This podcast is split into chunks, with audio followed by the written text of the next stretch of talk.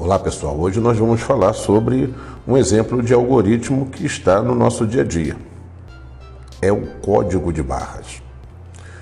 Imagino que vocês já devam ter visto algum produto com código de barras no supermercado, por exemplo, ou até mesmo num boleto bancário.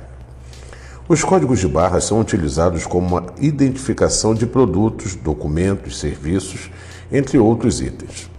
Esses códigos armazenam diversas informações sobre o item ao qual o código está atrelado. Por exemplo, quando o atendente de um mercado passa o código de barras de um produto pela luz infravermelha do leitor, informamos como o preço e a descrição são automaticamente exibidos no monitor e utilizados para gerar uma nota fiscal. A maneira como o leitor interpreta as barras de um código como esse é parecida com a forma que o computador interpreta os sinais elétricos. Quando o infravermelho incide sobre a barra, as, as de cor clara, branca no caso, refletem a luz, que seria correspondente ao valor zero. Já as barras escuras, pretas, absorvem a luz do scanner e representam o valor 1. Existem diferentes padrões de códigos de barra.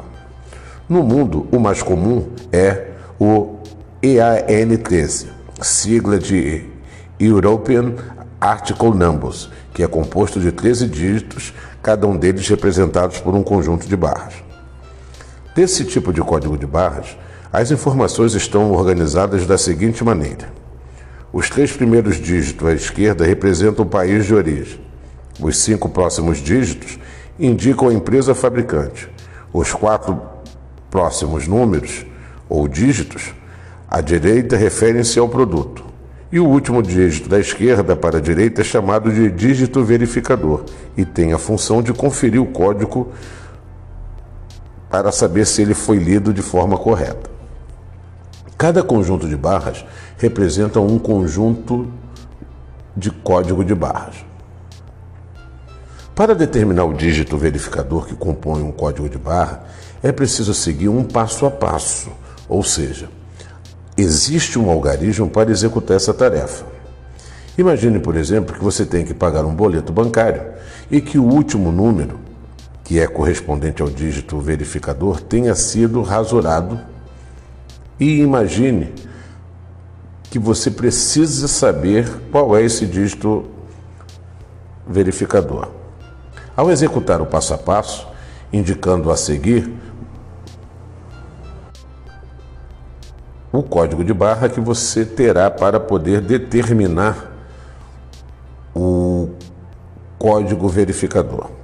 Imagine que você tem um código de barra com os seguintes dígitos: 7, 8, 9, 1, 0, 0, 0, 3, 1, 5, 5, 0.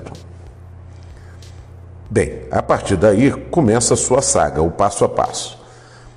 Você irá fazer o seguinte: inicialmente, devemos multiplicar cada um dos dígitos que foram falados anteriormente, exceto o dígito verificador, por 1 e por 3, alternadamente em sequência começando por 1.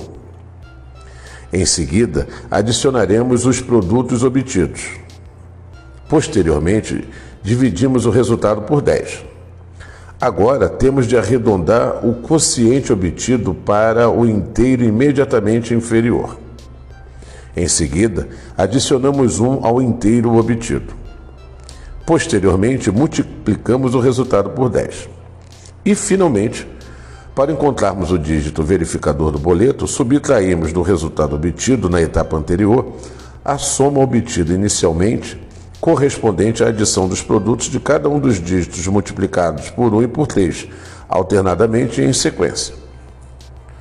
Então, feito todo esse passo a passo, você terá o dígito verificador do boleto.